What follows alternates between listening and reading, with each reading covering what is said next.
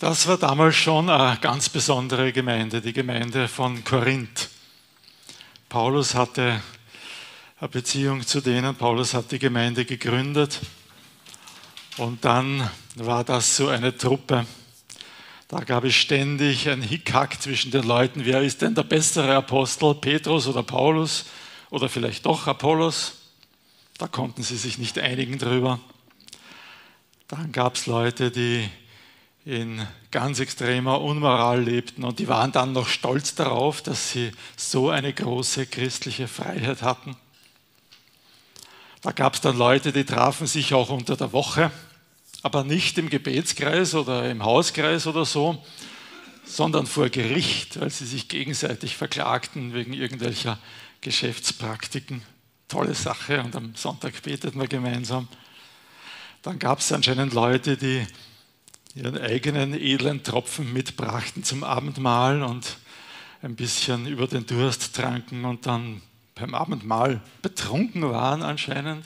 Paulus beschreibt das so, während andere arm waren und nicht einmal zu essen hatten. Was für eine Gemeinschaft. Also ich glaube schon, wenn man dort in der Gemeinde war und sagt, ah, ich fühle mich wohl in der Gemeinde und ich gehe gern hin, ah, da brauchte man schon einen starken Magen. Ne? Das war nichts für schwache Nerven. Aber Paulus schreibt ihnen einen langen Brief, er gibt sie nicht auf, er schreibt ihnen auf liebevolle Art und Weise, über jeden, auf jeden einzelnen Punkt geht er ein und erklärt ihnen geduldig, was denn eigentlich das Ziel wäre, wie sie sich verhalten sollten. Und das, was ich so wunderschön finde an ihm, jeden einzelnen Punkt erklärt er auf der Basis des Evangeliums. Die Botschaft vom Kreuz ist für Paulus die Antwort auf fast alle Fragen, die die Korinther hatten. Die Antwort auf fast alle Probleme, die es in der Gemeinde so gibt. Die Botschaft vom Kreuz, das Evangelium von Jesus hat diese Antwort in sich. Und Paulus erklärt ihnen das so ein Kapitel nach dem anderen. Aber dann kommt ein Kapitel, das fällt ein bisschen aus der Reihe. Paulus hat normalerweise einen recht sachlichen, nüchternen Stil. Ja, recht, er schreibt recht direkt, er schreibt recht unverblümt. Aber hin und wieder kommt so eine poetische Ader durch. Da ergeht er sich plötzlich in, in dichterischen Formen man weiß gar nicht, vielleicht zitiert er Lieder oder Gedichte, die es damals gab, die von anderen Leuten kommen, baut sie in seinen Text ein. Und dieses Kapitel, über das wir heute nachdenken werden, ist so eins, ist eigentlich der längste dichterische Text, der irgendwo in den Paulusbriefen steht. Und ich behaupte, wenn Paulus nur das geschrieben hätte, wäre er schon unter den großen Schriftstellern einzureihen. Paulus hat natürlich noch viele andere Dinge geschrieben. Aber genau den Korinthern, genau dieser Chaosgemeinde, dieser Truppe, wo man wirklich nicht weiß, wo fängt man an, genau denen schreibt er 1. Korinther 13.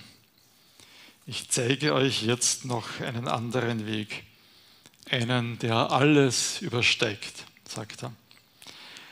Wenn ich in den Sprachen der Menschen und Engel redete, Hätte aber die Liebe nicht, wäre ich ein dröhnendes Erz oder eine lärmende Pauke.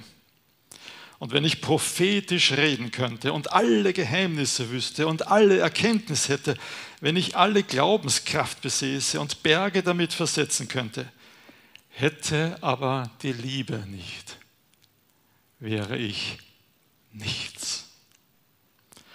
Und wenn ich meine ganze Habe verschenkte und wenn ich meinen Leib dem Feuer übergebe, hätte aber die Liebe nicht, nützte es mir nichts.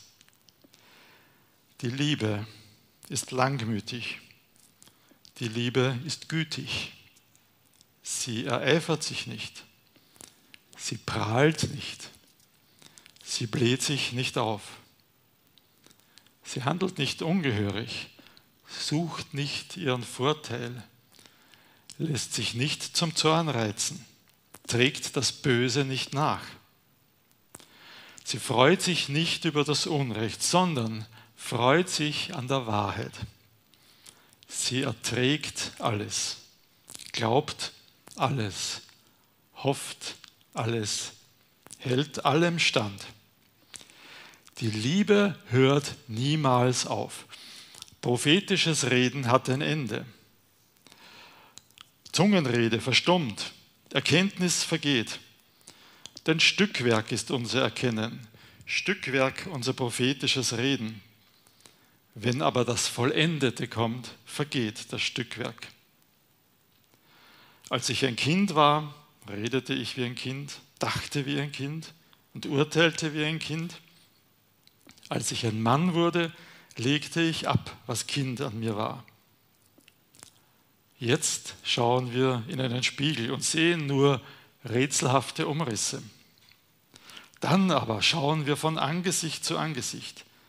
Jetzt erkenne ich unvollkommen.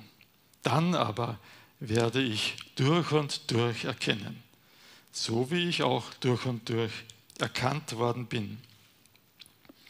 Für jetzt bleiben Glaube, Hoffnung, Liebe, diese drei. Doch am größten unter ihnen ist die Liebe.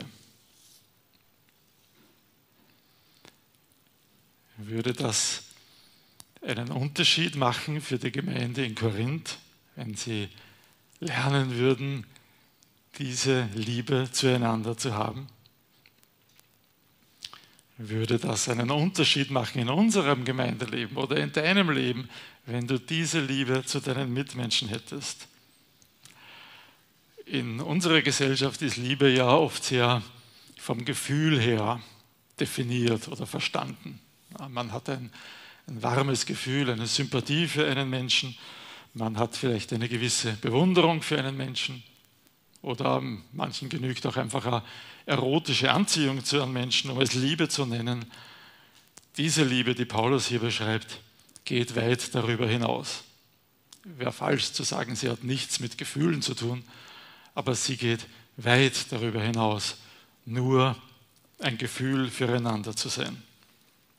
Diese Liebe überbrückt alle Unterschiede in Herkunft, in Persönlichkeit, in Geschmack, im Glaubensstil, im Status, in Meinungen und Überzeugungen. Diese Liebe überbrückt alle diese Differenzen zwischen Menschen. Diese Liebe kann Opfer bringen für andere. Sie kann von sich selbst wegschauen auf das Interesse der anderen. Diese Liebe denkt zuerst an andere und nicht zuerst an sich selbst.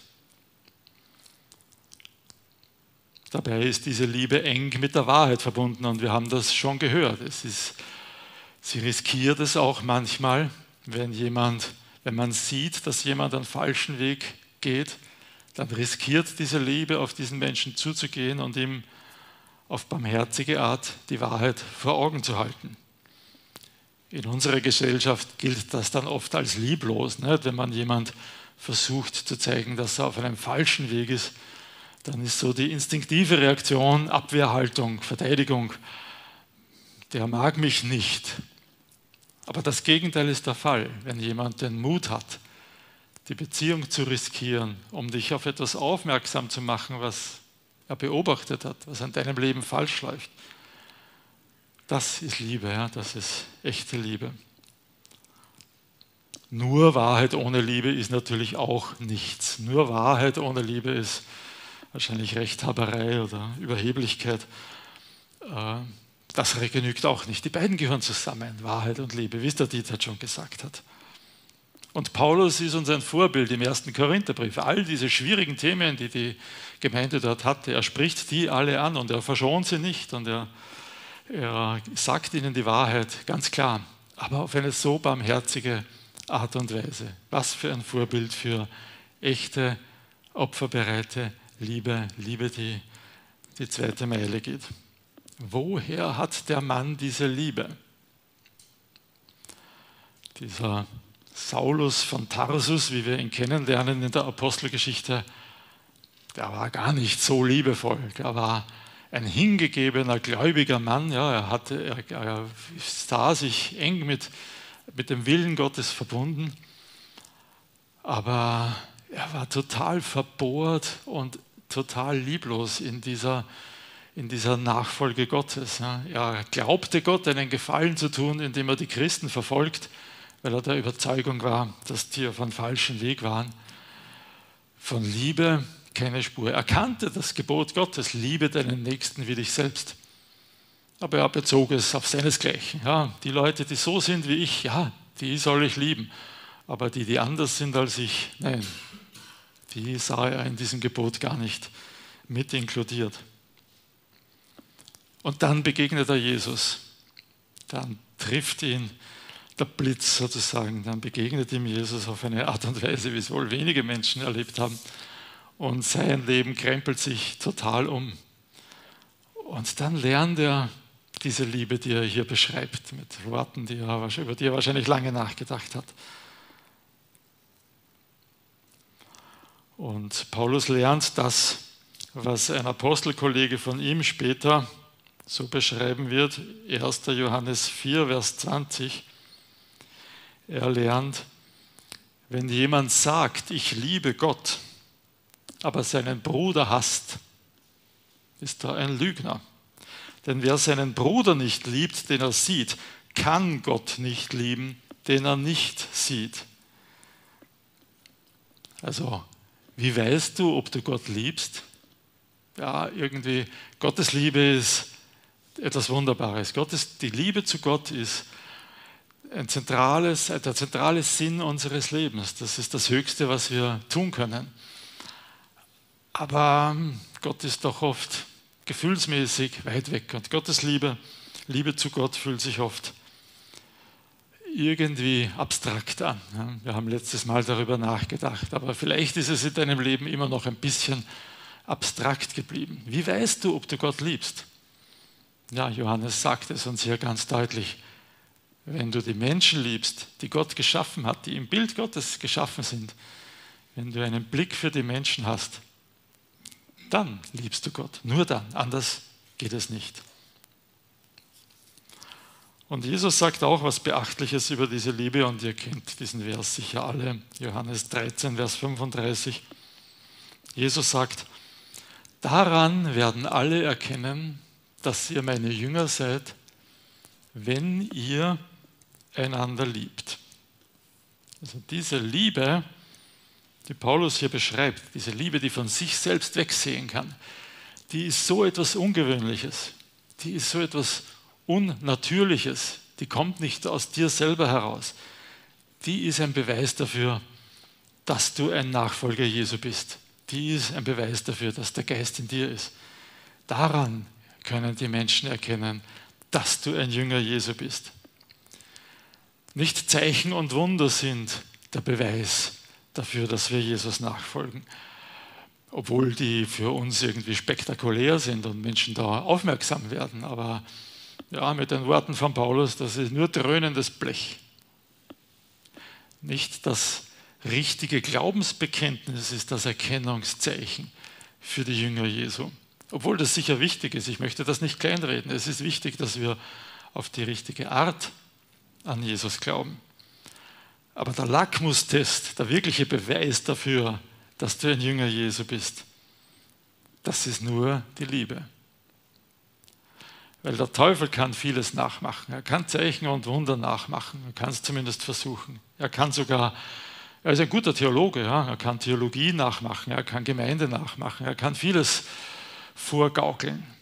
Aber diese Liebe, von der wir hier gelesen hat, haben, die kann er nicht nachmachen. Die kann er nicht. Die kann nur der Heilige Geist schenken. Diese Liebe, die Opfer bringen kann für andere, die andere wertschätzt, auch wenn sie ganz anders sind und, und einen ganz anderen Lebensstil haben, vielleicht eine ganz andere Art haben. Diese Liebe, die niemanden abstempelt, niemanden aufgibt, sondern immer noch dran bleibt, diese Liebe kann der Teufel nicht nachmachen. Diese Liebe kann nur der Heilige Geist schenken.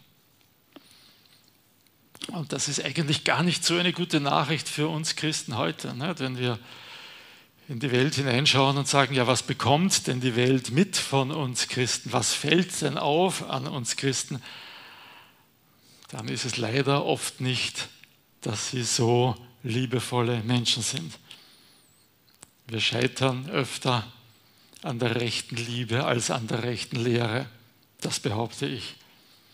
Wofür sind die Christen denn bekannt? Ja, gestern war Marsch für die Familie und viele Christen waren dabei. Ja, und das sind auch gute Anliegen drinnen. Aber das, was hängen bleibt aus Sicht der Welt, ist, ah, das sind die Leute, die gegen die Schwulen sind, die gegen Abtreibung sind, die gegen Weltoffenheit sind und so weiter. Und ja, wir müssen gegen Abtreibung sein, aus Respekt vor dem Leben, auch vor dem ungeborenen Leben.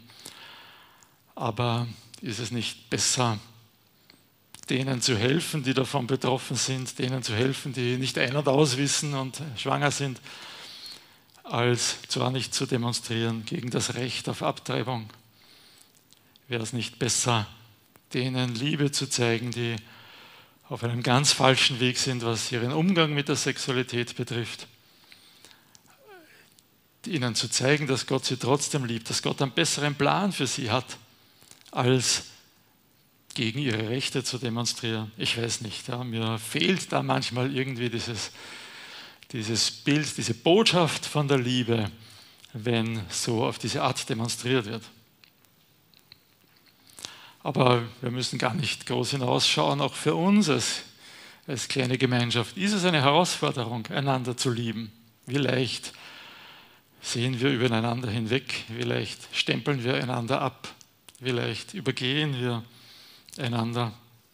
Ich denke mir manchmal, ja, wir beten darum, dass die Gemeinschaft, unsere Gemeinschaft wächst, ne? dass die leeren Sessel da in den vorderen Reihen fallen, dass die mal voll werden, wäre doch toll. Aber dann denke ich mir auch, was werden das für Leute sein, die kommen? Ja? Irgendwann schenkt Jesus das Wachstum und plötzlich ist der Raum voll mit Menschen. Was werden das für Menschen sein? Werden das Menschen sein, die genauso sind wie ich oder du? Ich gehe davon aus, dass dann andere Menschen sind. Die haben einen anderen Hintergrund, einen anderen Lebensstil, andere Verhaltensweisen, anderen Kleidungsstil und so weiter. Werden wir die mit Liebe annehmen können? Wird eine echte Herausforderung. Kann ganz schön chaotisch werden, so wie es in Korinth chaotisch war. Ich weiß es nicht, wie es wird, aber haben wir genug Liebe für die Menschen, die draußen sind und die hereinkommen sollen, um Gottes Wort zu hören. Aber Paulus hat die Gemeinde in Korinth nicht aufgegeben, Gott hat sie nicht aufgegeben, der hat auch uns nicht aufgegeben. Er wirkt nach wie vor an uns und er wird uns in wachsendem Maß diese Liebe schenken. Ich möchte euch zum Schluss ein Beispiel erzählen von jemandem, der diese Liebe gelernt hat. Ähm, neulich war in Deutschland der Open Doors Tag und da trat Pastor Enrique auf. Ist ein bisschen ein unscharfes Bild, aber macht nichts. Er kommt aus Kolumbien, aus einem Bergdorf in Kolumbien, wo er eine Gemeinde gegründet hat. Und das Dumme ist, genau in diesem Dorf, wo er seine Gemeinde hatte, dort gab es so eine paramilitärische Truppe. Dort herrscht noch ganz viel Konflikt zwischen den Guerillas und, den, den, und so paramilitärischen Leuten. Und die haben dort versucht, Leute zu rekrutieren für ihren Kampf. Und da begannen sie in Konflikt zu kommen mit der Gemeinde, ne? weil sie merkten, die jungen Leute, die in die Gemeinde gehen, die lassen sich nicht gewinnen für den Kampf mit der Waffe. Und so äh, bedrohten sie diesen Mann, den Pastor Enrique, und sagten, wir haben schon ganz andere Leute als dich aus dem Weg geräumt.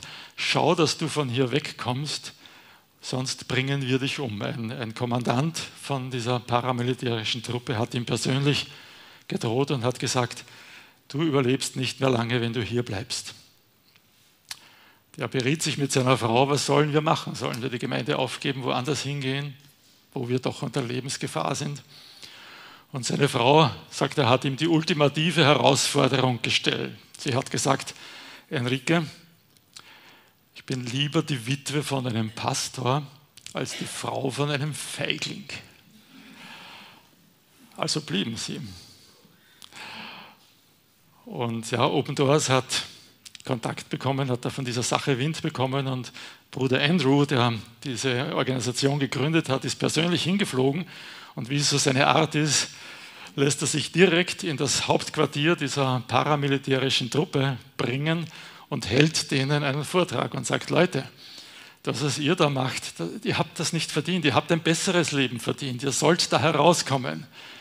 Wenn ihr eure Waffen abgebt, dann verspreche ich euch, dass ihr für jede Waffe, die ihr abgebt, von uns eine Bibel geschenkt bekommt. Na, interessant. Ja, die Zeit verging und aus irgendeinem Grund hat Enrique bemerkt, dass in ihm eine Liebe zu diesem Kommandanten wächst der ihm diese Todesdrohung überbracht hat. Und er hat überlegt, ja, er hat irgendwie Wind davon bekommen, wann der Geburtstag hat. Und dann hat er einen Chor organisiert, der in aller Früh dorthin gefahren ist und dem ein Geburtstagsständchen gebracht hat und so. Also ganz interessant. Und er hat irgendwie versucht, ihm zu zeigen, dass er ihn nicht aufgegeben hat, ihn nicht ablehnt. Und es ist dann tatsächlich dazu gekommen, 2016 wurde ein Friedensvertrag unterzeichnet, wo genau diese Truppe auch tatsächlich ihre Waffen abgegeben hat. 20.000 Waffen wurden abgegeben, 20.000 Bibeln wurden denen, zum, äh, wie versprochen, übergeben. Und Pastor Enrique konnte selbst diesem Kommandanten die Bibel übergeben für seine Waffe. Und das war ein Moment, den er wohl nie vergessen wird. Und er sagt, wenn du nur deine Freunde liebst, wenn du nur deinesgleichen liebst, dann hast du nicht verstanden, was Liebe ist. Erst wenn du bereit bist, erst wenn du fähig wirst, durch die Kraft des Geistes auch deine Feinde zu lieben, erst dann weißt du, was es bedeutet zu lieben.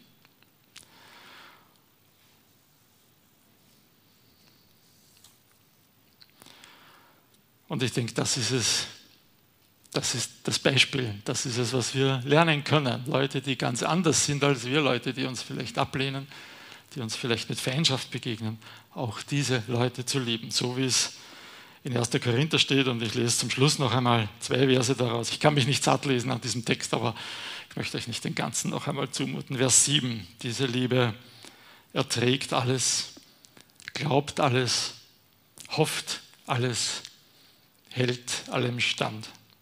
Und Vers 13, für jetzt bleiben Glaube, Hoffnung, Liebe, diese drei.